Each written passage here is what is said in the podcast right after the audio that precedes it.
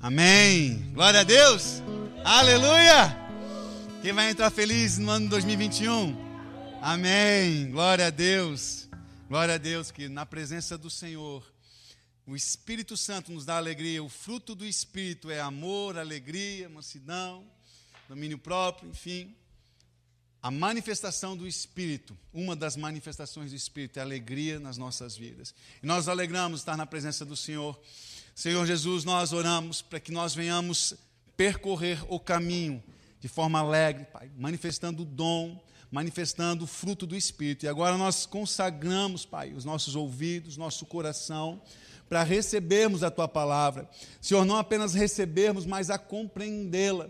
Deus, de modo que ela frutifique, Senhor, a 100, a 60 e a 30 por um. Nós oramos para que os teus anjos estejam cercando esse lugar e guardando, Pai, as nossas vidas, de modo que a tua vontade prevaleça, o teu governo prevaleça, em nome de Jesus. Amém. Amém? Amém. Amém. Obrigado, irmão. Obrigado, queridos.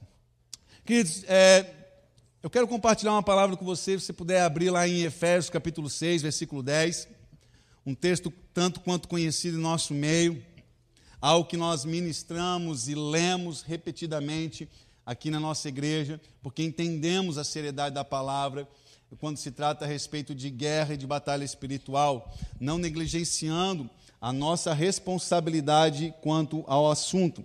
E uma das coisas que o Senhor tem nos repetido nesses últimos dias para não falar últimos anos, é de que os dias, os próximos dias ou os próximos tempos ou anos não seriam dias fáceis, não seriam, dia, é, seriam dias maus.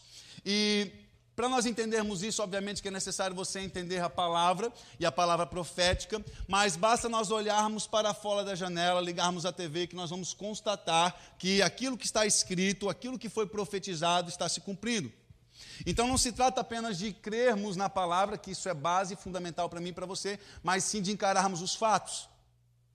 E o Senhor nos deu a receita ou as armas necessárias para nós suportarmos os dias maus. Ora, se os dias que virão, se os tempos que virão são dias maus, porque foi profetizado e foi escrito, e nós estamos testemunhando tais, é, tal situação, é necessário nós, como cristãos, entendermos como reagirmos diante do dia mal. E a palavra nos fala em Efésios capítulo 6, versículo 10 e diante o seguinte: Quanto ao mais, sede fortalecidos no Senhor e na força do seu poder. Amém?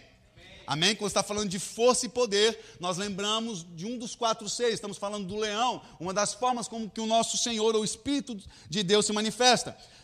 Na força e no seu poder. O versículo 11 diz assim: Revestivos de toda a armadura de Deus, para poder ficar firmes contra as ciladas do diabo. Como se falando, ele faz cilada, você precisa ficar firme, você precisa se preparar. O versículo 12: Porque a nossa luta não é contra sangue e carne, e sim contra principados e potestades, contra os dominadores deste mundo tenebroso, contra as forças espirituais do mal nas regiões celestes.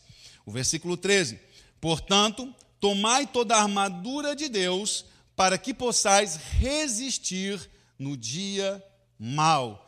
E depois de teres vencido tudo, permanecer inabaláveis. Vou repetir aqui. Para que possais resistir no dia mau, como se falando, vai acontecer, está acontecendo, vai continuar acontecendo.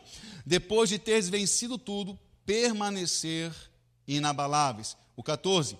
Estais, pois, firmes, cingindo-vos com a verdade e vestindo-vos com a couraça da justiça Calçai os pés com a preparação do evangelho da paz, embraçando sempre o escudo da fé, com o qual podereis apagar todos, não são alguns, mas todos os dardos inflamados do maligno. Tomai também o capacete da salvação e a espada do espírito, que é a palavra de Deus, com toda oração e súplica, orando em todo tempo no espírito e vigiando para que com toda perseverança e súplica por todos os santos. Amém? Queridos, o Senhor ministrou meu coração é, no dia de hoje, através dessa palavra, quando estava meditando no escrito desse livro, O Adversário, é, escrito por Mark Bubeck, falando a respeito de batalha espiritual. E talvez um dos grandes erros da igreja, não estou aqui para apontar, mas trazer algumas verdades, não julgo o maior, mas talvez um dos grandes erros da igreja nos dias de hoje é considerarmos. É,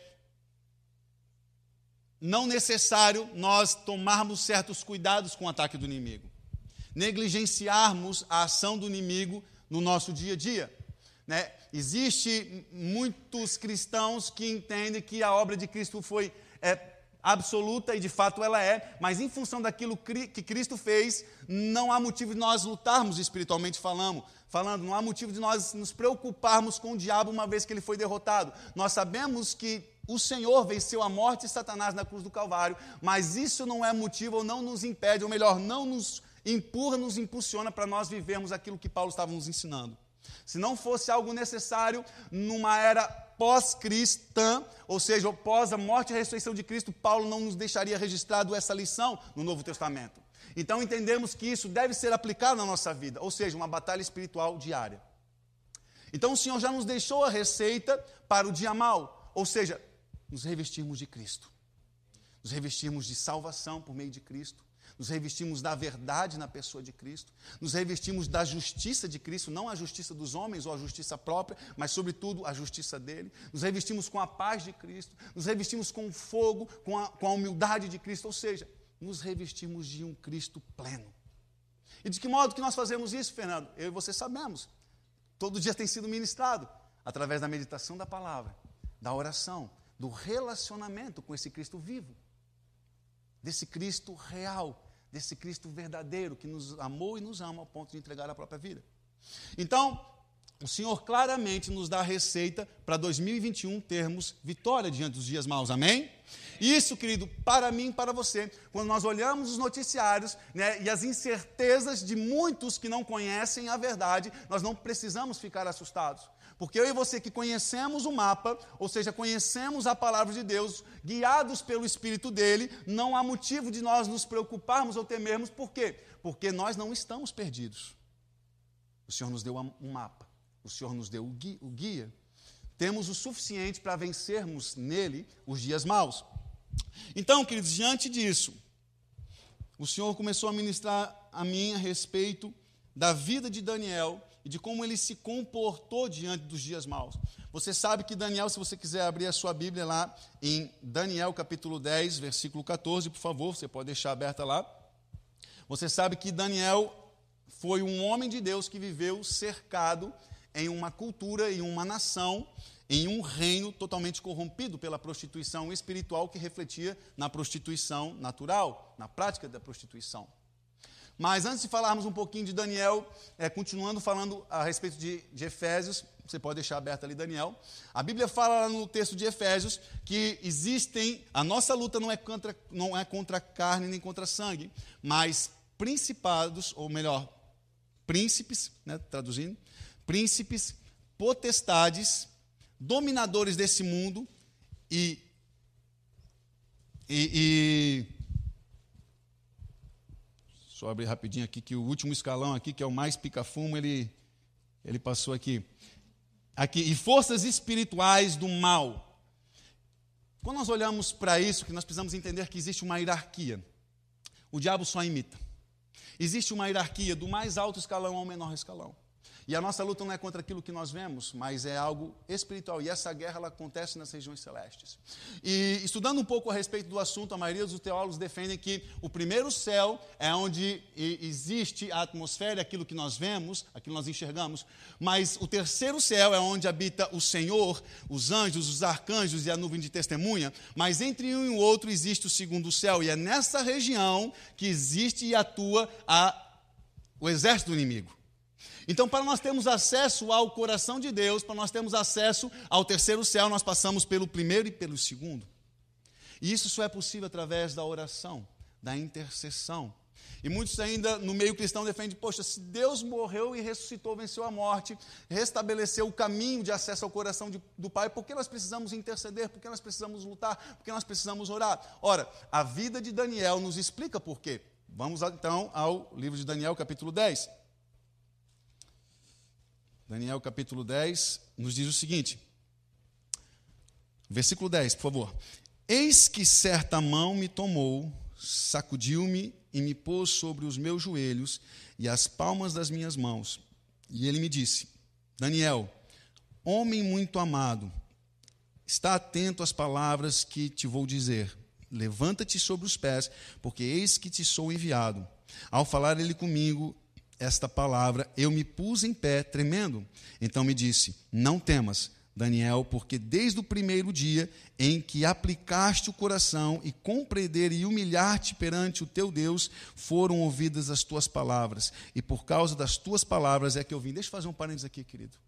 Você precisa entender que Daniel, judeu, que viveu em Jerusalém, viveu nas terras dos judeus, foi exilado, ou seja, foi enviado forçosamente, foi forçado a viver na Babilônia. Em um dado momento da sua vida, ele estava tão angustiado com aquilo que ele estava vivendo que ele clamou pelo povo dele, o povo de Israel, o povo escolhido por Deus. E a Bíblia fala que quando ele decidiu aplicar o coração dele em compreender e se humilhar perante Deus, foi que Deus enviou um mensageiro para acudir Daniel significa isso? Significa que em dias de caos, o Senhor está aguardando homens e mulheres que aplicam o seu coração em se derramar e se humilhar diante de Deus, para que Ele envie mensageiros que trarão direção e norte para o seu povo. Quem está compreendendo? Então, nesse ambiente de caos que Daniel viveu, nesse ambiente de caos que eu e você estamos vivendo, o Senhor aguarda que homens e mulheres se prostem em render o coração e se humilhar diante de Deus. Nós estamos falando de uma vida de oração. Então, continuando, o versículo 3 fala o seguinte: Mas o príncipe do reino da Pérsia, preste atenção.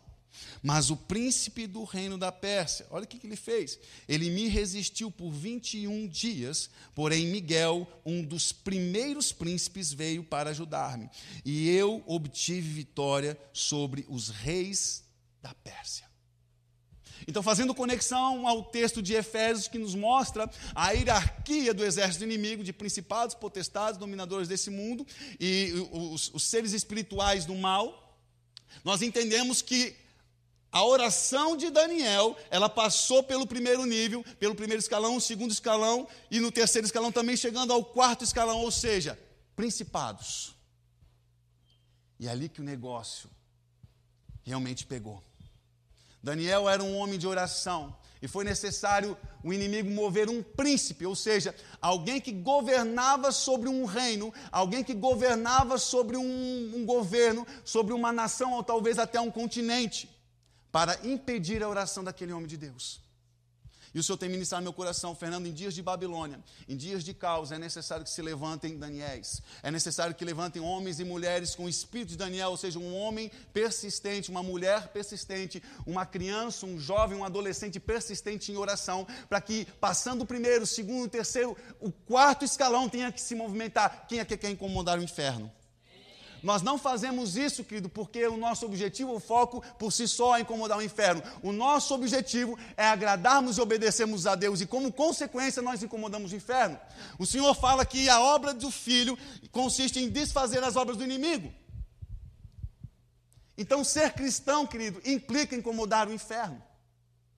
Daniel era um homem de oração, incomodava o inferno. E a imagem que me veio, talvez visualizando um teatro onde a diretora Grace, né, talvez mais à frente possa realmente produzir, nós é, sermos ministrados com isso, me mostrou o seguinte: Daniel dobrando os joelhos. E o primeiro escalão, oh, nós não vamos nem fazer força porque nós não damos conta. Ô oh, oh, dominadores desse mundo tenebroso, faz favor de fazer o trabalho que para nós já não é possível.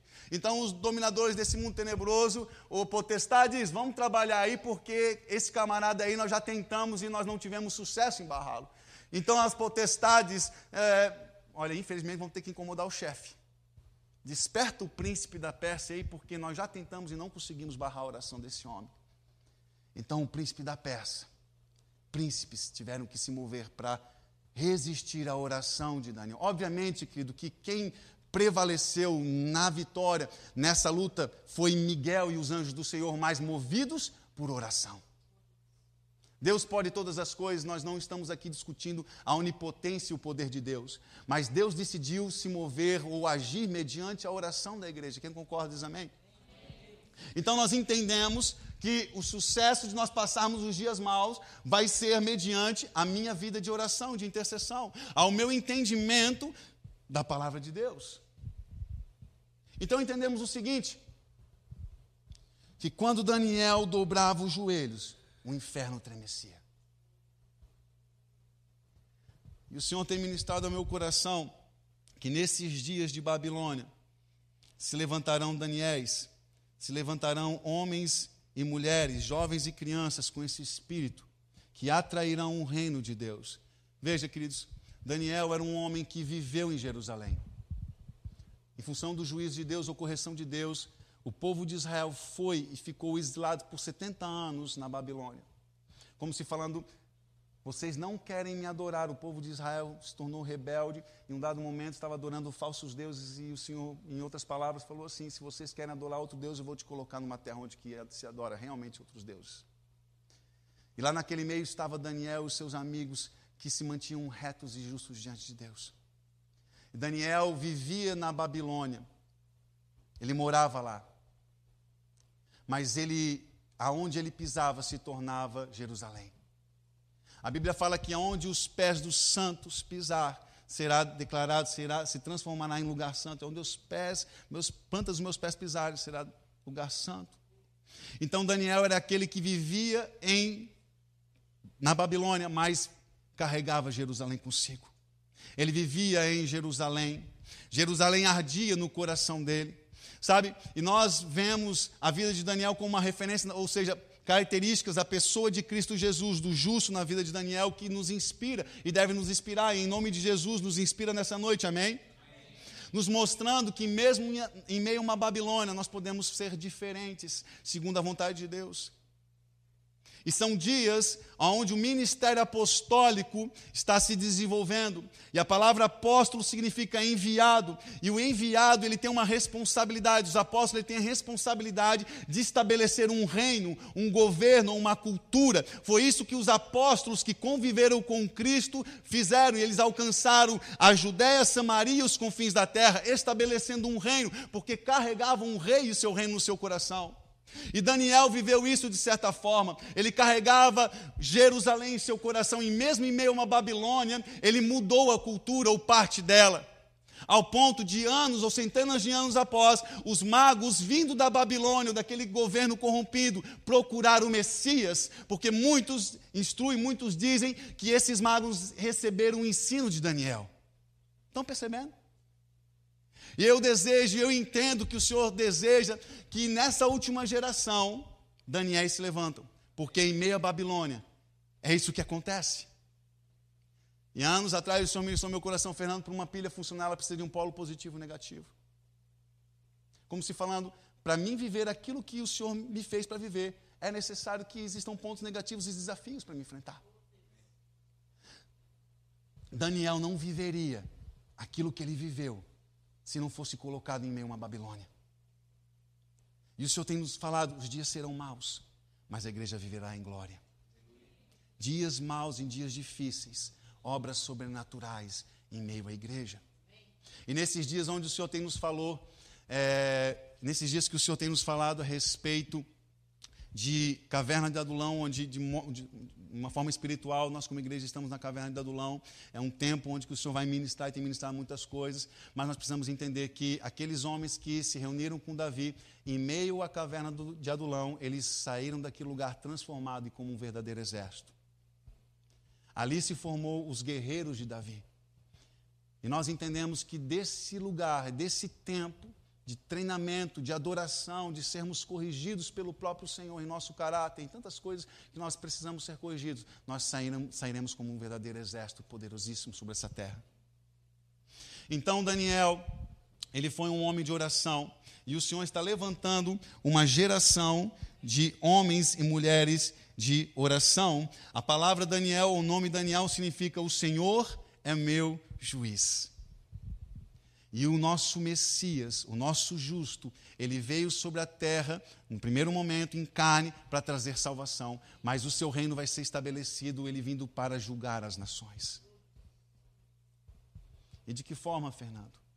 Em meio ao caos da terra, aonde ele vai olhar para a terra e vai encontrar Daniéis no nosso meio, ou Danielas em nosso meio. Hoje estava conversando entre um culto e o outro, com uma das nossas jovens e ela veio conversar comigo, falou, pastor, essa, essa palavra ministrou meu coração, porque eu me recordo que anos atrás nós estávamos orando ali no Sambódromo, né, onde que é feito o carnaval todos os anos, e o Senhor colocou uma oração no nosso coração após um retiro, e eles oraram para que não houvesse carnaval. E, pasmem, no ano seguinte não houve carnaval, e nós entendemos o que aconteceu em função de uma oração perseverante. Uma Daniela, em meio à nossa geração, se levantou para orar, interceder e mover o segundo céu e alcançar o terceiro céu. Estão entendendo? Um coração que se aplica em se humilhar diante de Deus vai ser atendido. E não haverá principado, não haverá potestade, não haverá, não haverá dominadores ou é, é, espíritos do mal que impedirão a oração dos santos alcançar. E o Senhor mais, o Senhor tem nos falado a respeito de alguns lugares estratégicos na terra que se tornaram portas do céu. O que é uma porta do céu? Um livre acesso, aonde não há impedimento no segundo céu para que a nossa oração alcance o coração de Deus e os favores e as mensagens de Deus alcancem o coração da sua noiva. Um exemplo, a Torre dos Moravianos, onde que houve uma intercessão de 100 anos orando no mesmo lugar. Você acha que não haveria um, uma porta no céu num ambiente como esse? E isso impulsionou que a igreja alcançasse os confins da terra na era dos moravianos. Mas o Senhor está levantando o espírito de adoração e oração nos tempos de hoje. Então, quantos aqui se dispõem? E talvez nessa noite você possa pensar, Fernando, eu não sou um Daniel, eu também não. E talvez a minha vida de oração e a sua vida de oração não seja suficiente para mover um principado, uma batalha a nível de nação, de governo, mas na sua casa sim. Uma batalha pela sua família, uma batalha no seu ambiente de trabalho, um ambi um, um, uma batalha no seu bairro, na sua cidade. Estão entendendo? Então Daniel ele iniciou a sua jornada de oração e de intercessão, talvez com uma pilha ou uma bateria Rayovac, mas enquanto ele se encontrava nesse nível de batalha espiritual, ele já era um grande gerador que movia os céus por meio da oração e da intercessão. E em nome de Jesus, o Senhor levantará, está levantando uma geração de Daniéis e Danielas. Quantos aqui desejam isso? E eu me recordo, querido, para nós finalizarmos, que há anos atrás, eu vou compartilhar aqui, eu já falei outras vezes, mas o momento que eu decidi render e o meu coração me humilhar a esse Deus, ao qual eu conheci de uma forma muito superficial, ouvia de ouvir falar, foi quando, em meio a uma Babilônia, enquanto eu estudava no primeiro ano de faculdade, em uma roda de escarnecedores, onde alguns jovens falavam a respeito de mulher, de prostituição, de pornografia, ou seja, o puro carnaval, um Daniel se levantou em meio àqueles jovens e falou: Por favor, não envie mais e-mails pornográficos para mim, porque eu sou virgem e eu estou me guardando para minha esposa. E a coragem e a justiça de Deus na vida daquele jovem fez eu olhar, andar para trás e falar: esse cara tem coragem. E despertou algo em mim, porque eu sabia que no fundo ele estava vivendo algo verdadeiro, enquanto que eu vivia uma farsa. E quantos ao nosso redor, que nessa Babilônia tem vivido uma farsa, o Senhor está aguardando que homens e mulheres de autoridade, jovens e crianças se levantem para estabelecer a cultura do céu. O Senhor é o nosso juiz. E aqueles que oram como Daniel, a sua noiva amada, atrai o governo do Messias. É essa oração que vai atravessar o primeiro, o segundo, o terceiro céu e fazer com que o rei venha com um cavaleiro sentado num cavalo branco e sobre a sua boca uma espada afiada, a sua palavra vindo com uma espada afiada para julgar e trazer juízo sobre as nações. Quantos aqui estão entendendo o que eu estou falando? Se você entende isso, quero te convidar a ficar de pé. Sim, Senhor Jesus, nós oramos. Senhor, em nosso meio, aqueles que estão nos assistindo na sua casa, Pai. Nós oramos agora para que sejam despertados, Daniéis e Danielas, Pai.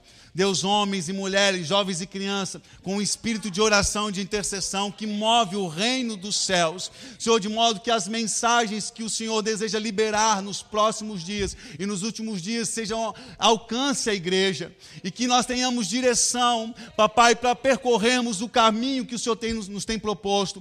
Nós oramos agora em nome de Jesus para que haja realmente o livre acesso, para que portas do céu céus sejam abertos e a igreja corresponda, Senhor, o teu chamado. Senhor, nós não queremos atrapalhar tra o trabalho dos anjos, nós queremos cooperar com aqueles que são nossos conservos. E nós oramos agora em nome de Jesus para que os céus sobre Florianópolis se movam, para que os céus sobre as cidades do estado de Santa Catarina se movam. Nós oramos para que os céus do Brasil se mova e sobre as nações, de modo que o reino seja estabelecido. Nós oramos e nós declaramos. Quem concorda diz amém, em nome de Jesus. Amém, amém, amém.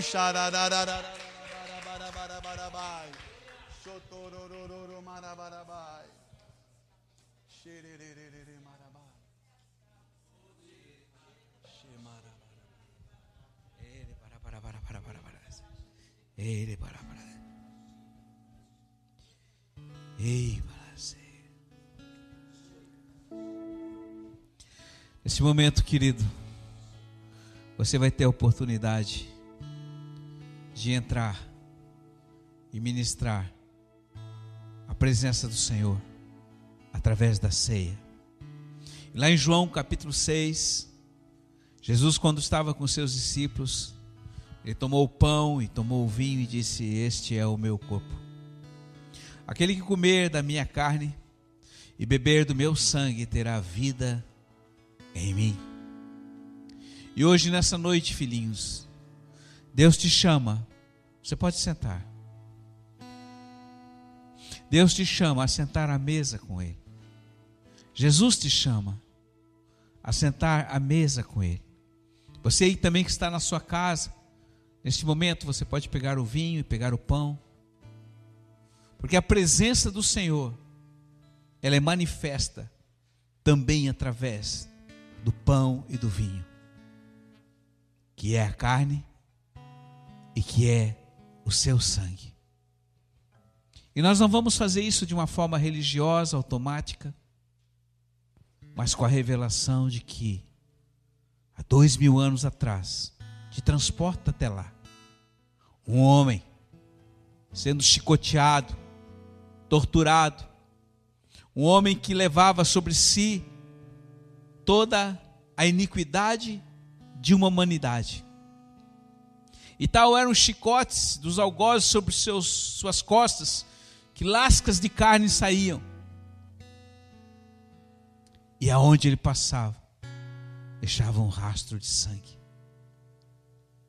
Então hoje, filhinho, neste momento. Você não vai comer um pão qualquer e nem vai beber um vinho qualquer. Mas você vai comer da carne de Jesus e do sangue de Jesus. Então, nesse momento, eu te convido, analisa-te a ti mesmo e peça perdão ao Senhor se alguma coisa em teu coração tem trazido divisão entre você e Ele. Se há pecado, se há iniquidade, se há engano, alinha neste momento o seu coração ao coração daquele que sacrificou em teu favor. E peça perdão. Pai, nós abençoamos o vinho, nós abençoamos o pão e nós profetizamos a tua carne e o teu sangue, para que todo aquele que de comer e beber nesta noite receba não somente a participação do Senhor, mas a cura para o espírito, para a alma e para o corpo.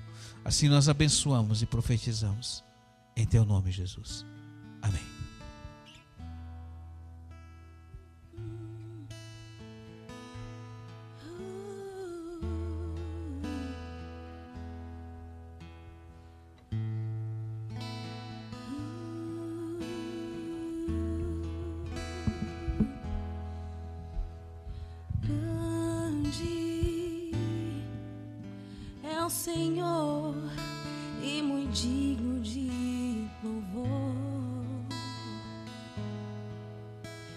Que nos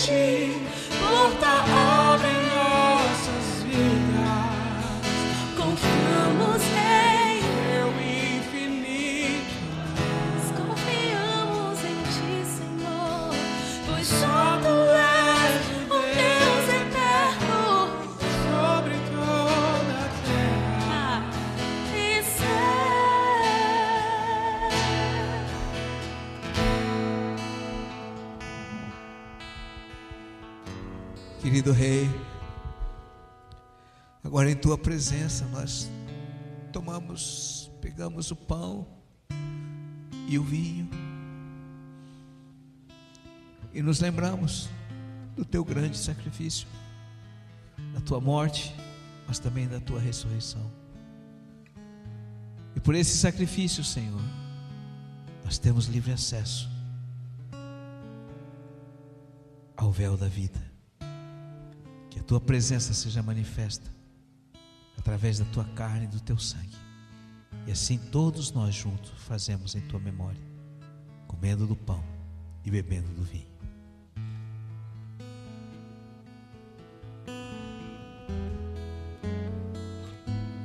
Celebrarei a ti, ó Deus, com meu viver Cantarei, contarei as tuas obras,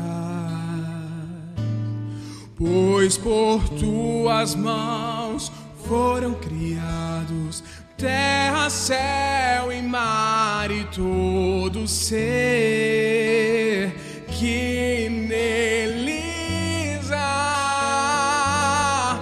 Toda a terra celebra a ti com cânticos de júbilo, pois tu és o Deus Criador.